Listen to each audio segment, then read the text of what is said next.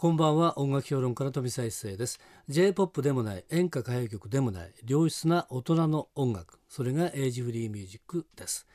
毎週月曜日と火曜日明けて火曜日と水曜日はエイジフリーミュージックを生み出したアーティストやその名曲の誕生を支えた人物をお迎えしてお届けするトークセッション。昨日に引き続きましてボロさんとお話をしていきたいと思います。よろしくお願いします。よろしくお願いします。はい、えー、ボロさんといえば大阪で生まれた女はい。っていう感じになるんですけれども私もですねカラオケで何回も歌ってます。そうですか。結構カラオケ好きなもんですからあそうですか。相当歌ってるんですけれども実はですねこの大阪で生まれた女本当にすごい長いんですよね。よね。編ってこれ何番まであるんですか？18番まであるんですけど、えまあ、私はねあの、歌を作る時に、もう何十番って書くんですよはい。ええ。もうそういう癖なんですえね、一番長いの23番まである歌とかね、えもうたくさんありますそんな歌。は、でこの大阪で生まれた女は18番まで、これも作った時にですね、もう37年8年ぐらい前に、ええ。23の時に作ったんですけど、そのザーって書いてたんですね、大学ノートにぐわーっとそれは18番までありまして、はい。で CD の時代になって、もう18番入れとこうということで、それは CD に一応して発売したんですね。ええ。はいで今回ですねこのね、えー大阪で生まれた歌のはい。初回限定版なのかな？これ DVD がついてるんですが、はい。これでなんとですね40分くらいね大阪で生まれた女ずっと答えてるんですね。はい、あれを全部私はですね見ました。あそうですか。でなるほどなとそういうことだったのかってね。な長かったですよね。いや長かったけれどもね、あのねあ次の展開どうなんだどうなんだというはい。ことにですね、ワクワクしながら私見てましたね。で、あなるほど。この物語っていうのはあの普通で歌うところはね大阪で生まれた女性ってことなので、はい。あれですか？はい。でもあの2人が知り合った人が東京に出てきて、はい。学生運動がちょっと挫折した後で、はい。いろいろこうあって、はい。それから、えー実家から手紙が来て帰ってこいとそうですね。言ってこう帰っていって別れてっていう感じですよね。はい。すごいこれ大河小説のような長い 歌なんですけれども、はい。それ見た時にじゃあ今どうなってんだっていうのがねあの二人は一体どうなったのかっていうふうにね、はい。一瞬思ったんですね。はい。ですから小説を読むようにそしてまたね、えードキュメンタリーのなんか映画を見てるような感じになってきた時に、はい。じゃあふと考えてみたらね、はい。私も1970年大学入ってますから、はい。同じような状況ですからね。はい。となった時にあの時の彼女はどうしたんだろう？あの時の彼はどうしたんだろう？というふうに思ったところはい。今回ですねこの CD の中に大阪で生まれた女19っていうのがあったんですね。はいでも19番まであるにしては歌詞が短いなと思ったら これ違う違うんですよね。はいこれ今の大阪で生まれた女のですよね、はい主人公のことを歌ったんですね。そうです。これちょっと聞きたいんですよね。はいちょっとこれ聞いていいですかね？とりあえずこれ聞いてもらって、はい。じゃあ、ブロさんの方からこの曲紹介をできますか？えー今の大阪で生まれた女どうなったんでしょうか？大阪で生まれた女19お聞きください大阪で生まれた女19ということなんですけれども、はい。やっぱりこの大阪で生まれた女っていうのはあれですよね。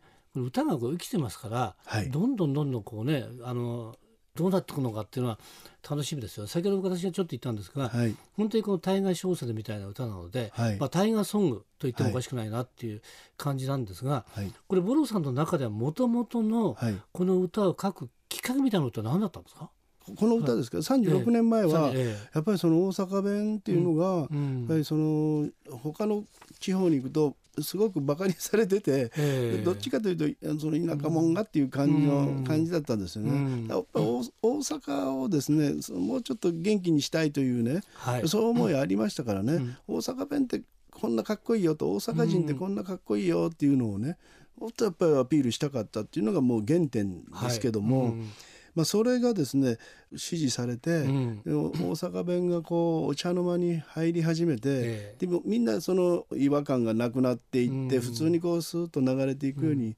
なって、で大阪がやっぱりその全国区にね、うん。変わっていってくれたっていうのは 自分にとっては嬉しい出来事でしたのでね。そこがやっぱりその大阪弁で歌う、アピールしていくことの基本ですね。この歌に限らず。はい、原点としてはね、はい。うん。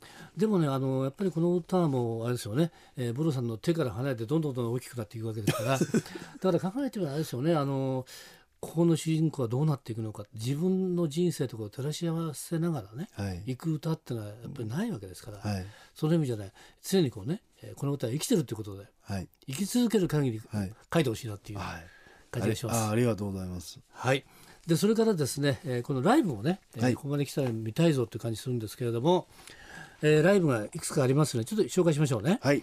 えーボロ復活ライブ大阪で生まれた歌、えー10月30日金曜日は大阪のビルボールドライブ大阪っていうことなんですがこちらはもうソールドアウト。あソールドアウトあのおかげさまで、はい。えーいたしましてあとはキャンセル待ちということでキャンセル待ち状態、はい。お願いをしたいと思います。でもどうしても見たいっていう人も多分いらっしゃると思うんですが、はい、その後に？その後にですね、ええ。ー、と11月の4日にはい。名古屋に行きます、名古屋ブルーノートで、はい。えー、11月4日にやらせていただきます、はい、こちらファーストステージが、えー、18時30分。18開演ですね、はい。でセカンドが、えー21時15 5分分開演です。ここにはですね、ええ。月の明かりを一緒に歌ってくれた桑名ミュージ君がですね、はい。えー一緒に歌いに来てくれます。こちらはまだ今のところ大丈夫ですね？はい、はい。名古屋はちょっと苦戦をしておりますのでぜひはい。皆さん応援をしていただきたいと思います、そうです。ね。大阪からでもひょいですからね。あ。ももうう東京東京からでも。東京からでももう行きますぜひ、もんねはい。はい、お願いします。はい。それから東京もありますね。いよいよ東京なんですけれども、はい。えー、11月の23日、これも桑名ミュージックもえーゲストボーカルで、えーはい。来てくれますけれども、えー原宿クエストホール11月23日ここでお送りいたしますけれども、こちら17時開演ということですね。はい。えー、11月4日は名古屋水曜日ですね。はい。えー名古屋の、えーブルーノート。はい。でこちらは、えー、18時半開演。それから、えーセカンドが21時15分開演ということです、はい。それから、えー東京は11月23日月曜日祝日ですね、はい。えー東京は原宿の、えークエストホール、はい。えーこちらは、えー17時開演ということですね。はい。えー詳しくはねボロさんの公式ホームページをご覧くださいと。はい。いうことだと思いますけれども、はい。ぜひですね私も見たいなと思います本当に、ぜひ、えーはい。はい。あのーあの来ていただいて、はい。またあの評論をね。いろいろいろいろありました。ドキドキで。でですね、はい。えーあともう一曲いけますかね、はい。えーボロさんどれいきましょうか。ちょっと私選んでいいですか。はい、はい。お願いしますこのねあのーどっちやねんっていう選曲があるんですが、はい。これがね今の私の心情にはすごく出会えて思ったんですね。どっちやねんと。はい。いろいろ人生来ましたけどどっちやねんっていうのはね、これは自分でこう歌われてるような気がするね、はい。お前は一体どっちなんだっていうね いう感じがありますけれども、はい。えーこの新曲曲も素晴らしいと思います。ありがとうごはいざいます、、えーこれはどうでしょうか？このはい。この歌。この歌はですね、はいまあ、あの作詞はですね、はい。木崎徹プロデューサーのザッキーがですね、はい。作詞しまして私が曲を書いて歌ってます。はい。えっ、と木崎がですね、大阪弁のクリスマスソングってあ,、あるかって聞かれて、ええよく考えたら大阪弁のクリスマスソングってないんですよ。でまあしばらくしてまた電話かかってきまして「はい。どっちやねん」というタイトルの歌はあるかと、ええ。誰かが先にやっているかと、うん。ところが考えましたら「どっちやねん」はまだないんですね。ないという、はい。普通使わねもう使われてると思うんですけど使われねてるような感じでなかったんですねどっちやねんが、ええ。それでどっちやねんはいけるということで彼がですね、書きまして、えー彼女がですね、そのいわゆるそのイブの夜にですね、空港に帰ってくんですね。はい。ところがですね、大阪にはですね関空と伊丹とはい。2つ空港があるんですよ。でどっちに帰ってくるか分からへんのでどっちやねんと 人生はどっちやねんをいつも繰り返しながら、うん。生きていると。まああのまあ、大阪の人はですねこれをですね、ほんまにクリスマスソングかいなと、ん。これクリスマスソングに聞こえへんでどっちやねんってみんなこういうふうに言ってます。ええ。じゃあ最後の曲紹介お願いします。できますか？はい、えー、大阪ホーリーナイト新曲で「どっちやねん」聞いてください。今夜のトークセッションのゲストはボロさんでした。ありがとうございました、えー最後にエイジフリーミュージックの公開収録のお知らせです。私富澤一世が担当するエイジフリーミュージックがいつものスタジオを飛び出しまして京都で実施する公開収録イベント第6弾エイジフリーミュージックスペシャルを開催します。